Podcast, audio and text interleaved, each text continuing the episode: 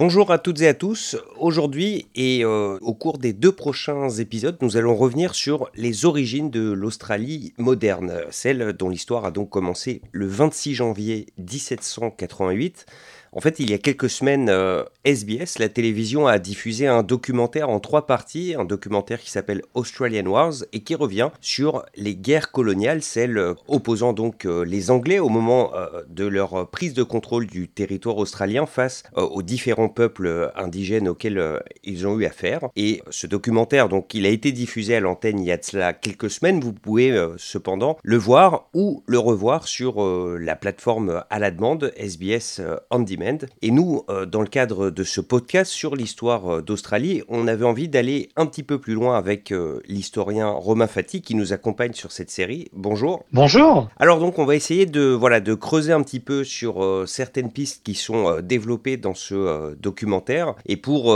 que ce soit plus facile à suivre, on va reprendre le découpage du documentaire et donc aujourd'hui on s'intéresse à la première partie euh, de celle-ci qui eh bien, revient sur vraiment les toutes premières années de la colonisation, l'arrivée euh, du gouverneur Arthur Phillip dans la baie euh, de Sydney où tout a commencé. Mais avant de rentrer précisément dans les détails historiques, il y a un point sur lequel je voulais revenir avec vous, Romain, et qui, me semble-t-il, distingue l'Australie de tous les autres territoires colonisés par, par les Européens, c'est que en Australie, les Anglais décrètent que euh, on a affaire à une terre vierge qui n'a aucun propriétaire. Oui, c'est évidemment un concept légal. C'est-à-dire qu'à l'époque, euh, les Britanniques savaient très bien qu'il y avait des aborigènes en Australie. Simplement, ils ont imposé une fiction légale qui permettait de nier cette présence. Et il faut revenir au, droit romain, en fait, où il y avait le concept de, chose qui n'appartient à personne, res nullius. Bon, bah, si une chose n'appartient à personne, on peut se l'approprier. Euh, au moment des colonisations qui sont, qui sont opérées euh, euh, à partir de l'Europe, hein, on parle de l'Espagne, du Portugal, puis de la Grande-Bretagne, des Pays-Bas, de la France qui a joué son rôle, dans le droit international, c'est solidifié cette idée de terra nullius, cette terre qui n'appartient à personne. Et donc, parallèle euh, étant établi, si la terre n'appartient à personne, vous pouvez euh, déclarer votre souveraineté sur ce territoire qui n'appartient à personne. C'est une fiction légale. En fait, c'est une fiction qui sert entre les empires. C'est-à-dire que la Grande-Bretagne va déclarer terra nullius non pas tellement vis-à-vis -vis des aborigènes, puisque de toute façon, elle en fait peu cas, mais c'est pour dire aux autres puissances coloniales, c'est à moi. Quand on déclare Terra Nullius au tout début de la colonisation australienne, le but est, un, d'écarter les autres pouvoirs coloniaux, et euh, deux, en déclarant la terre vide ou à personne, elle nie la, le sens de propriété que les aborigènes pouvaient avoir. Et donc, à partir du moment où vous avez un système légal qui dit, bah, je ne reconnais qu'il y avait personne avant et il n'y a pas de droit de propriété en Australie avant nous, euh, eh bien tout vous appartient. Et la fondation même de l'Australie, elle, est liée à, ce concept, et l'historien euh, dans le documentaire euh, Henry Reynolds le dit très bien. Le droit australien ne reconnaît pas de droit de propriété aux aborigènes, et donc à partir de ce moment-là, il n'y a pas besoin d'établir un traité avec eux, puisque le traité ne serait pas justifié, il n'y a rien à traiter. Très bien, bon, on va rentrer du coup un petit peu dans euh, ces premiers euh, instants de la, colonisation. Et il y a un personnage euh, sur lequel je souhaiterais qu'on revienne, c'est un aborigène, il s'appelle Benelong, et on considère que c'est le premier homme aborigène avec qui il y a eu une prise de contact avec les Anglais. Est-ce que vous pouvez nous en dire un petit peu plus sur lui, ce qu'on sait à son sujet, et est-ce qu'il a joué un rôle important dans ses premières années de colonisation? Alors Benelong est un, est un personnage historique extrêmement important et qui a une vie absolument fascinante. On estime qu'il serait né en 1764. Euh, en revanche, on, sait qu'il est décédé le 3 janvier 1813. Et donc quand les Anglais, euh, enfin les Britanniques pardon, arrivent à Sydney, ils essayent d'établir des rapports avec euh, les aborigènes, mais ceux-ci s'en méfient pour des raisons évidentes. Hein. D'ailleurs, en quelques mois, nombreux seront décimés par une épidémie de variole. Benelong, en revanche, est identifié par le gouverneur de l'État de New South Wales, à l'époque euh, le gouverneur Philip, comme étant un des, membres proéminents euh, ou un des leaders de, du, du, peuple Eora. Et ce peuple Eora habite dans les environs de Sydney. Et le gouverneur Philippe a pour instruction d'établir des relations avec les aborigènes. Sauf que les aborigènes ne souhaitant pas établir de communication avec ces nouveaux arrivés hein, de la première flotte, hein, on parle d'à peu près 1500 personnes, euh, le gouverneur Philippe est obligé de kidnapper des aborigènes. Euh, et euh, Benelong est, l'un de ces aborigènes kidnappés. Et euh, Benelong passe quelques mois euh, dans la résidence du gouverneur Philippe. Hein. Alors on peut imaginer les dîners, les belles manières britanniques. Et Benelong est retenu euh, prisonnier. Il y passe un certain temps.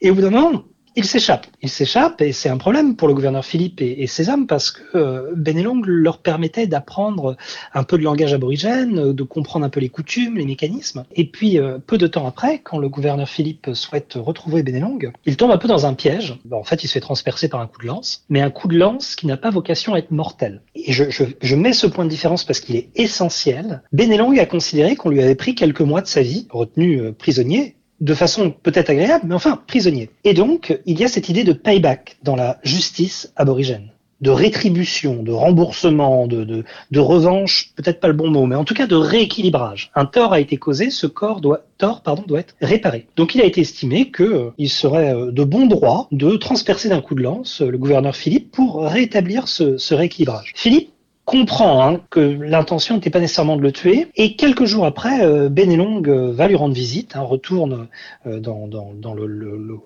point de colonie blanche de, Sydney, et leur, leur relation est renouée. Et ce qui est très intéressant, c'est que Philippe, quand il rentre en, en, Angleterre en 1792, il emmène Benelong avec lui.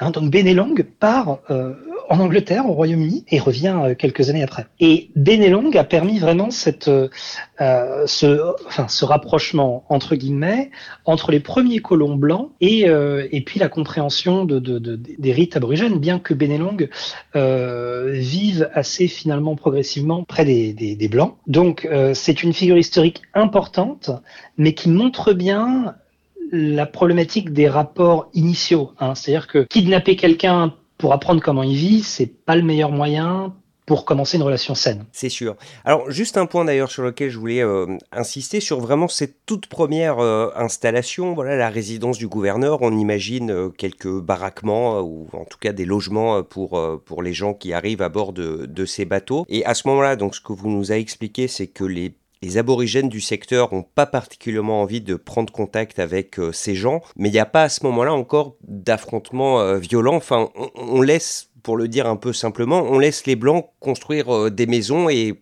et s'installer sans trop de difficultés à ce moment-là? Alors, au tout début, disons que vous êtes sur un, sur un espace tout, tout, tout petit par rapport à l'immensité du continent australien. Donc, c'est quelque chose qui est extrêmement localisé. Et le peuple, puis les peuples aborigènes en question autour du premier point d'établissement de la colonie britannique de Nouvelle-Galles du Sud, euh, sont dans une stratégie d'évitement. Le conflit, les conflits naissent à partir du moment où les Anglais sont suffisamment nombreux pour entamer la raison principale pour laquelle ils sont venus, c'est-à-dire la prise de possession de terres pour l'exploitation de ressources. Donc, à mesure que la colonie avance, les points de contact avec les aborigènes se font de plus en plus nombreux, leurs terres sont volées, leurs terrains de chasse sont volés, leurs terrains d'habitation sont volés, leurs points d'approvisionnement en eau sont volés, et à partir de ce moment-là, c'est là où les aborigènes commencent à résister réellement justement, dans le documentaire, euh, on euh, fait coïncider ce moment où la tension commence à devenir un peu vive au moment où les Anglais commencent à s'installer euh, à Parramatta, dans l'ouest de Sydney, où apparemment on considère que les terres seront extrêmement fertiles. Et dans cette région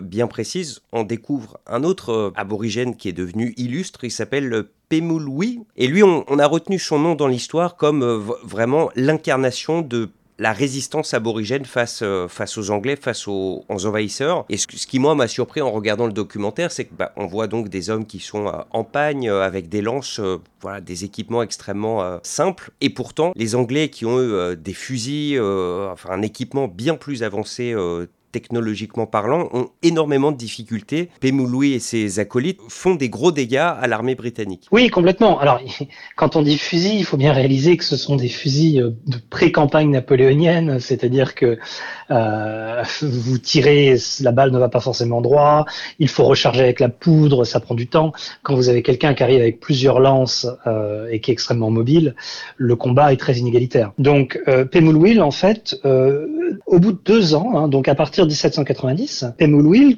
qu'on pourrait qualifier de, chef de guerre, commence à résister aux, avancées hein, des colons qui commencent évidemment à, prendre ces terres, comme vous l'avez rappelé, pour les cultiver. Et donc, euh, ils organisent de, ce que nous on pourrait appeler de la, guérilla, c'est-à-dire c'est des, stratégies de, euh, de harcèlement. harassment, de harcèlement. Merci, vous avez trouvé le mot en, français pour moi. Par exemple, euh, en 1790, Pemulwil et ses hommes tuent le garde-chasse euh, du gouverneur Philippe, qu'ils considéraient que ben voilà, il, il venait chasser sur leur terre. Euh, apparemment, il était pas très agréable avec les aborigènes non plus. Donc euh, ils l'ont tué, tout simplement. Euh, Philippe, à ce moment-là, envoie une cinquantaine de soldats avec euh, deux, médecins qui sont équipés de sacs pour recueillir des têtes. Le but est vraiment d'organiser une expédition punitive en disant vous avez tué, nous avons tué également. Sauf que euh, 50 hommes armés, certes, mais qui ne connaissent pas le terrain, qui sont dans, des équipements en redingote, enfin, c'est voilà, c'est l'armée britannique qui arrive euh, dans, dans ce qu'on pourrait qualifier de jungle. Ils sont pas du tout mobiles et ils n'arrivent à attraper personne. Donc c'est un échec pour le gouverneur Philippe. Et pendant ce temps-là, euh, Pemulwil, pendant plusieurs années, continue à attaquer à la marge euh, les colons sans faire distinction des militaires et des civils, hein, puisque que le, colon blanc euh, soit militaire ou civil, il est engagé dans le même processus de colonisation. Donc cette distinction n'a pas vraiment lieu d'être. Et en 1797, on a ce qu'on appelle la bataille de Parramatta, où Pemulwil arrive quand même avec une centaine de guerriers aborigènes. Et réunir 100 guerriers, c'est absolument exceptionnel. C'est-à-dire qu'il a dû aller parler à d'autres euh, d'autres peuples aborigènes de la région pour obtenir ces guerriers. Donc là, on est vraiment, et c'est ça qui est extrêmement important, dans un processus de résistance armée et organisé. Hein. Et à ce moment-là, euh, Will se, prend une balle. Bon, il ne, décède pas, mais euh, il sera assassiné puisque sa tête est, mise à prix, hein, pour le dire simplement. Il sera tué euh, quelques années plus tard, euh, en 1802 de mémoire. Mais ce qu'il faut retenir de Will, c'est que il, il exemplifie ou disons il, il, il corporifie la résistance aborigène organisée. Pour revenir sur le, documentaire, on, a parlé tout à l'heure du concept fondateur de Terra Nullius. D'ailleurs, je le trouve assez paradoxal puisque dans le même temps, au moment où les Anglais euh, arrivent, donc ils décrètent que bah, l'Australie appartient à la couronne euh, britannique et que la loi britannique euh, s'applique à tous, y compris donc à, des aborigènes dont l'existence est niée juridiquement pour justifier la prise de possession du pays, mais qui en revanche sont quand même des sujets donc de la couronne et de la loi. Alors avec des contraintes, mais la loi en théorie ça protège également euh, les citoyens qui y sont assujettis. Et c'est ce que vous commenciez à expliquer euh, face à la résistance aborigène. On se rend compte que dans les faits, en fait, les aborigènes sont absolument pas traités comme des sujets de la couronne, mais vraiment simplement contre des ennemis. Et euh, face à ces ennemis, il n'y a aucune règle qui s'applique. On fait ce qu'on veut pour, pour gagner, en gros. Alors, c'est extrêmement compliqué. Déjà, il faut, il faut comprendre la loi comme un processus historique de généralement de domination d'un groupe sur un autre, hein, que le groupe soit celui qui, ceux qui ont, ceux qui n'ont pas, euh, les riches contre les moins riches, euh, tel tel peuple contre tel autre. Euh, la loi n'est pas là nécessairement pour dire la vérité, la loi est là pour imposer un système de restriction. Et il y a toujours cette tension hein, qui, dure, mais pendant, des décennies.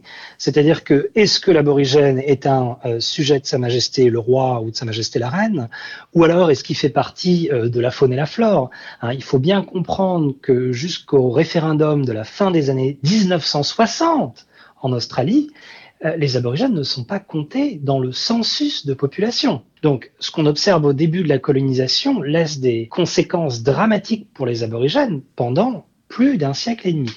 Revenons à la colonisation et au fait qu'effectivement, théoriquement, les Anglais arrivent avec de, bonnes intentions, qu'ils ne sont pas censés tuer, exterminer, euh, euh, déranger la population locale. Mais en pratique, il y a cette tension entre des impératifs euh, humanitaires et puis des réalités euh, tout à fait pratiques. Et donc, ce qui se passe, c'est qu'à la fois, vous avez un discours des autorités qui disent, bon, il faut faire attention, euh, éviter, éviter les contacts. Et puis, de l'autre côté, vous avez certains événements où non seulement le gouverneur va fermer les yeux, mais où le gouverneur, quel qu'il soit, hein, que ce soit euh, Philippe euh, de façon euh, en balbutiant, mais King, le gouverneur King, et puis certainement le gouverneur Macquarie, qui autorise euh, des, expéditions punitives, voire des massacres. Hein. Et là, je voudrais mentionner le Appin Massacre, le massacre d'Appin, A2PIN, en 1816 où il y a au moins 14 tués chez les aborigènes, où vous avez euh, des, hommes armés, des, militaires, hein, euh, qui vont tuer sans distinction hommes, femmes et enfants, sous prétexte qu'ils sont aborigènes et qu'il y a eu des, problèmes dans cette région avec les aborigènes. Donc la colonisation australienne, elle est extrêmement brutale. Elle est brutale légalement, elle est brutale euh, par les autorités publiques en charge de la Nouvelle-Galles du Sud, et elle est brutale par les colons eux-mêmes qui se défendent. Il y a des, personnes qui viennent prendre le champ que vous venez de, mettre en clôture de façon difficile. Comment allez-vous réagir? Donc le processus de colonisation lui-même entraîne la violence coloniale. Alors bien sûr, hein, à cette époque-là, euh, le concept des droits de l'homme euh, n'existe pas, ni celui de crime de guerre, mais on a vraiment des choses absolument atroces euh, qui sont commises et qui n'ont pas que des fins purement militaires. Enfin, il y a aussi vraiment la volonté de provoquer la, terreur, et donc on fait des choses qui sont purement cruelles et, totalement barbares. Et vous commenciez à le dire, ce n'est pas que l'œuvre des militaires anglais. Assez rapidement, les colons aussi participent à ces massacres et à ses exactions de manière générale. Oui, totalement. Il faut rappeler par exemple dans l'exemple de Pamela Will que euh, quand il est assassiné, sa tête est, décapitée et renvoyée en Angleterre pour les collections de Joseph Banks, hein, qui est un, philanthrope, botaniste, etc. La violence coloniale et euh, bon, bah, il y a le mot violent hein, dedans. Euh, enfin, je ne vais pas rentrer dans les détails de ce qui peut être fait à certains corps, mais, ce, sont des choses euh, extrêmement affreuses. Et ce qu'il est important de saisir, c'est que ce n'est pas qu'une violence légale, officielle, militaire. Ah mais oui, mais moi je n'ai rien fait. Non, non.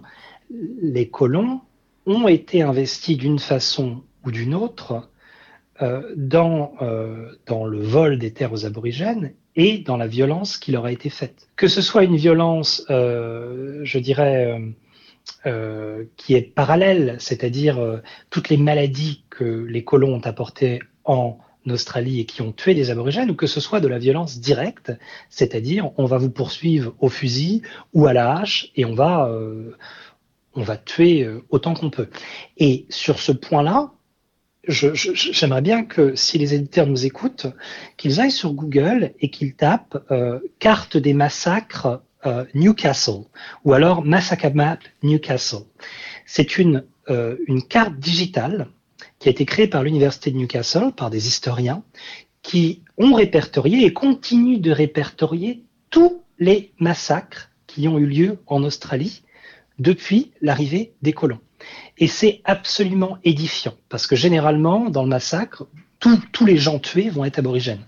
Ou alors ça va être un ratio un blanc tué, dix aborigènes de tués. C'est saisissant à voir parce qu'on voit que ce processus de colonisation s'étale vraiment sur tout le continent australien à mesure que les frontières avancent et que euh, de, l'est de l'Australie, on pousse vers l'ouest, vers le nord, etc. Et donc les massacres avancent. C'est pas du tout quelque chose d'anecdotique. Hein. Pendant dans les années 80, 90, vous aviez des historiens extrêmement conservateurs qui étaient totalement négationnistes. Hein, ce qui reviendrait à euh, l'équivalent en France, ce serait de nier l'existence des chambres à gaz. Et donc, euh, ce qu'on voit dans les documentaires très très bien réalisés par SBS, c'est des connaissances que les historiens ont depuis, depuis 20, 30 ans. Hein, et qui en ce moment cristallise et qui devient connaissance générale.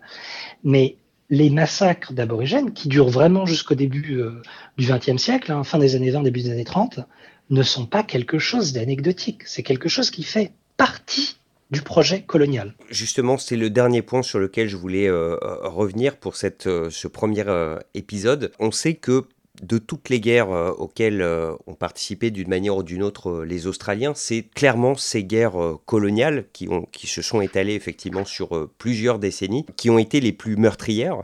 Et pourtant, il n'y a pas un seul monument mort ou un mémorial de la guerre en Australie qui en fasse mention. Et peut-être plus étonnant encore, les origines donc extrêmement violentes de l'Australie moderne ne sont absolument pas enseignées à l'école. À présent, elles sont enseignées. Ça n'a pas toujours été le cas dans le passé. C'est-à-dire que si vous êtes allé à l'école dans les années 50, 60, même 70 et 80 en Australie, euh, c'était passé sous silence. Hein, c'est des choses que les, Australiens savent dans, le 19e siècle, hein, puisqu'ils font partie de ce processus de colonisation. C'est euh, passé sous silence au début du 20e siècle. Ça revient en force à mesure que les euh, exigent de nouveaux droits. Et euh, depuis euh, le début des années 2000, ça devient un discours qui est de plus en plus dominant. Et là, vraiment, dans ces dernières années, il est impossible de nier les violences coloniales. Hein, il y a tellement de preuves qui s'accumulent, d'ossements sur lesquels on voit des, des, traces de coups, d'exécution, qu'on ne peut plus nier ça. Donc maintenant, ça fait partie des programmes scolaires. Bien sûr, comme on parle de violences extrêmes, ça peut être édulcoré quand c'est enseigné euh, aux enfants, hein, pour des raisons évidentes. Mais moi, je sais que j'enseigne ces choses-là à l'université et que je ne suis pas le seul. Euh, sur le souvenir, les communautés aborigènes, bien évidemment, se souviennent. certaines, pardon, ont, des rites ou des, mémoriaux euh, très locaux, mais c'est, ce sont de leur initiative. Ce qu'on attend encore, c'est que l'Australie, comme le Canada l'a fait il y a plusieurs décennies, comme les États-Unis l'ont fait, pareil, il y a plusieurs décennies, franchissent le cap et se mettent à, euh, financer de façon euh, euh, vraiment sur tout le territoire national des, des vrais mémoriaux qui consulteraient les, aborigènes pour expliquer voilà sur tel point bah, il y a eu tel massacre, tant de personnes sont mortes, il faut commémorer.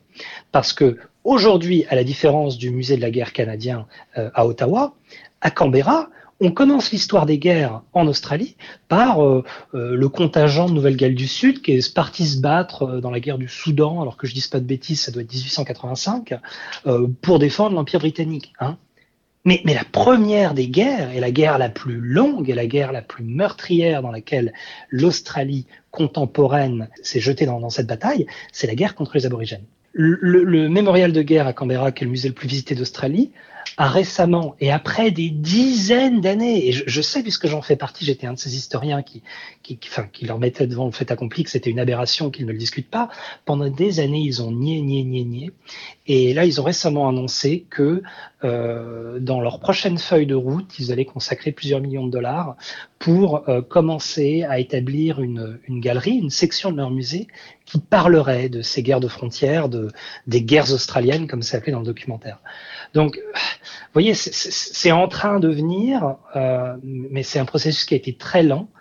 Euh, et c'est surtout un processus qui a été, euh, disons-le très clairement, hein, qu'une majorité d'Australiens ne voulaient pas euh, jusqu'à assez récemment. Là, on voit, on voit que la nouvelle génération est très demandeuse de ces histoires pour se réconcilier. On va parler peut-être de, de la voix euh, plus tard, mais voilà, ça, ça fait partie de l'évolution de l'Australie en tant que que jeune nation euh, postcoloniale, qui n'est pas du tout une jeune nation, puisque évidemment elle a été occupée euh, pendant 50 à 60 000 ans avant que le gouverneur Philippe n'arrive à Sydney. Très bien, ben, merci beaucoup Romain Fati pour ce euh, premier épisode. On reviendra très vite pour le deuxième qui est consacré à la conquête de la Tasmanie et on verra que, que ça s'est joué de peu. Pour le coup, sur ce territoire, les aborigènes ont failli gagner. Finalement non, euh, mais on reviendra sur tout ça plus en détail euh, très vite. Merci beaucoup en tout cas. Merci, au revoir.